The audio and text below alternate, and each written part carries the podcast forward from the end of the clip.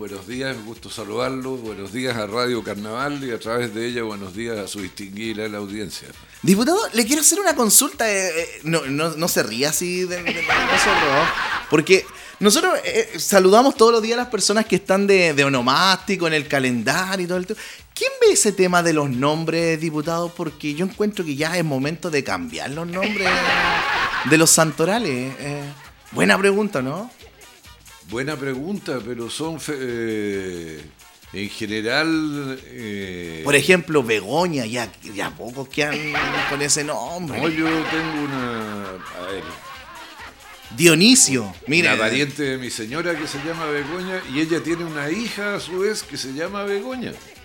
Calixto, Calixto. eh. Yo creo que son nombres asociados a la religión católica y a sus santos, mártires en general. Porque el 12 de octubre no es un santo. Aparece aquí por lo menos Santa Pilar. Bueno, ya, Eh, pero- claro, ya. Sí. De 12 Santa no octubre, creo que tengan al. La gente lo conoce por otro acontecimiento que es el descubrimiento de América. Exactamente, pues, exactamente. Oiga, diputado, y, y bueno, ¿y eso se podrá hacer un proyecto de ley para cambiar eh, los nombres de los santorales, por ejemplo? No sé, pues incluir el Bryatan. Yo creo que se podría, pero debe haber mucho tema ahora cambiarlo, porque imagínense que se enojen con usted 365 santos. Claro. Estaría condenado al infierno de antemano, aunque se porte bien. San Satanás. No, no, ya. Oiga, diputado, bueno, vamos a conversar eh, diferentes temas el día de hoy. eh, y uno es sobre la compra de derechos del agua por parte del gobierno que está. Que es a fomentar la desalineación del agua de mar a pozos. ¿Cuál es la solución, diputado, hoy en día que estamos.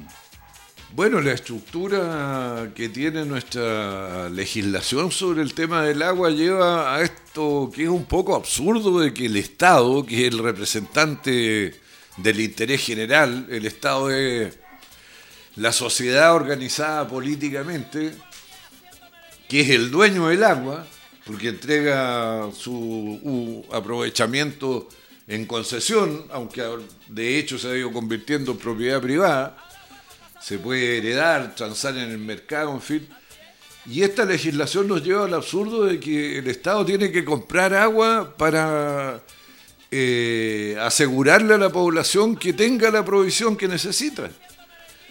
Eh, usted sabe que se han eh, sobreotorgado derechos de agua, particularmente en nuestra región y en la zona de la Concagua.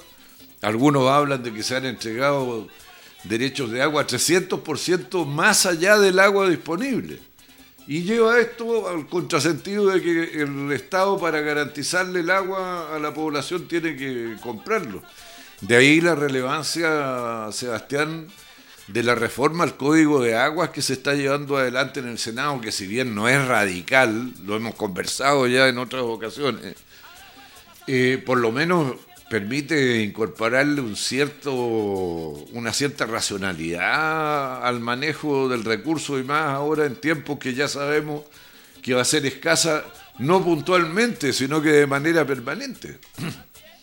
Y el tema de la desalinización del agua, bueno, es una alternativa de solución, pero usted sabe también que ha provocado controversia entre medioambientalistas que dicen que va a provocar algunos males como la salinización excesiva de los sectores donde se extrae el agua de mar para desalinizarla, porque después tiene que devolver el sobrante al mar.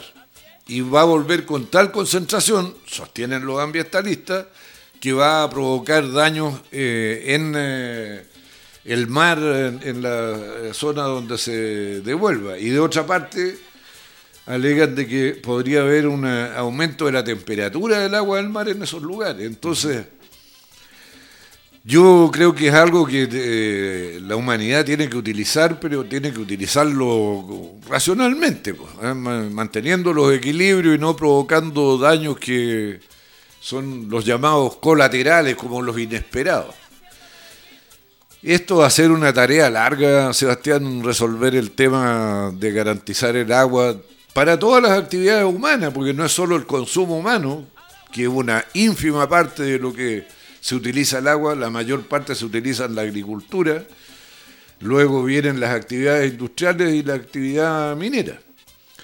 Y bueno, usted nos puede decir, ya, entonces dejemos de tener actividad agrícola, porque consume mucha agua, porque nosotros nos alimentamos de la agricultura. Entonces son, como usted ve, equilibrios bien delicados que hay que lograr para resolver todas las necesidades de agua que tiene el ser humano, para su propio consumo, eh, bebida, alimentación, en fin, pero también para las actividades conexas que eh, tienen que ver con nuestra vida. Diputado, eh, cuéntanos un poquito sobre la reforma al Tribunal Constitucional. ¿Qué pasó entre la Corte Suprema y el Tribunal Constitucional, diputado? No es por ser copuchento, pero...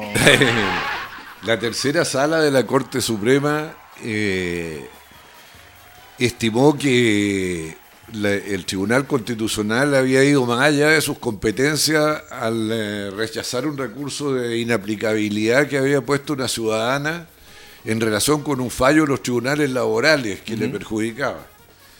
Y en su resolución la Corte Suprema dijo que el Tribunal Constitucional estaba sujeto a la jurisdicción general de la legislación vigente en Chile y no podía estar por sobre ella.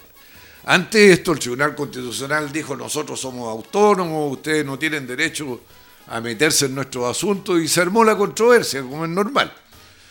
Ahora usted sabe, Sebastián, que ha habido muchos debates sobre el Tribunal Constitucional, que actúa como tercera Cámara Legislativa, le enmienda la plana a la presidencia de la República y al Congreso en algunas leyes que se han elaborado. La más evidente de todas fue la que modificaba el Servicio Nacional del Consumidor en beneficio de los consumidores. Prácticamente el Tribunal Constitucional no solo observó y dijo estas cosas no corresponden, sino que las reemplazó, asumiendo un rol legislativo que la ley no le otorga. Entonces, con todos estos antecedentes, yo creo Sebastián, que hay que ir a una solución de fondo y hacer una reforma constitucional que esclarezca las cosas, hasta dónde llegan las competencias del Tribunal Constitucional de una vez por todas, porque si no vamos a estar cada cierto tiempo volviendo a discutir el mismo tema. Diputado, ¿y cómo ha, ido avanzando el proyecto del presupuesto 2020? ¿Y en qué comisiones está? ¿Y hay algo para la sequía, diputado? Mire, Partamos por lo último, la sequía. Que es un ¿ah? tema Sí, todo el mundo. Exactamente. Todo el mundo dice que el principal problema, que está en uno de los primeros lugares de la tabla, que hay que hacer algo, etcétera, etcétera.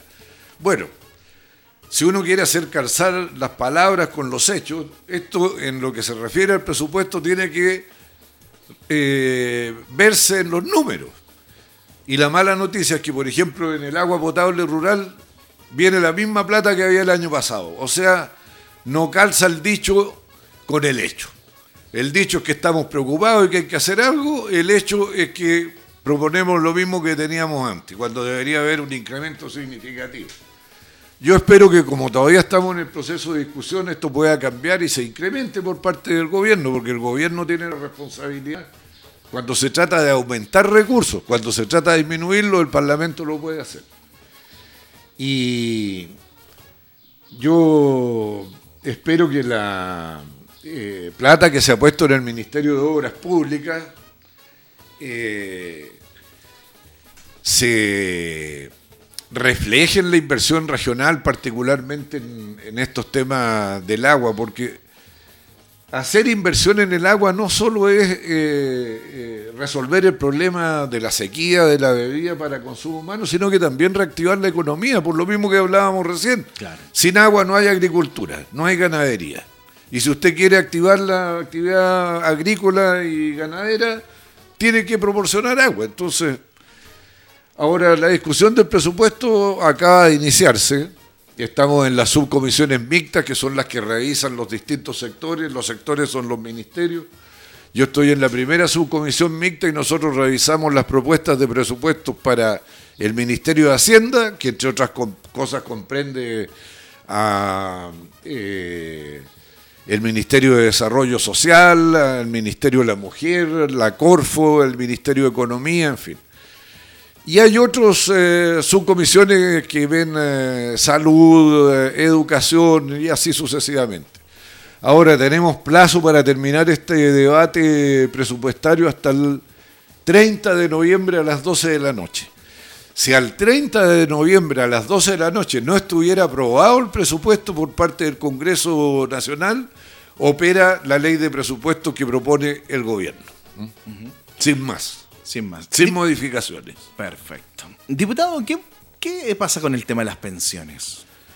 Bueno, la Comisión de Trabajo y la Comisión de Hacienda de la Cámara de Diputados han votado en general y en particular el proyecto ahora va a pasar a sala.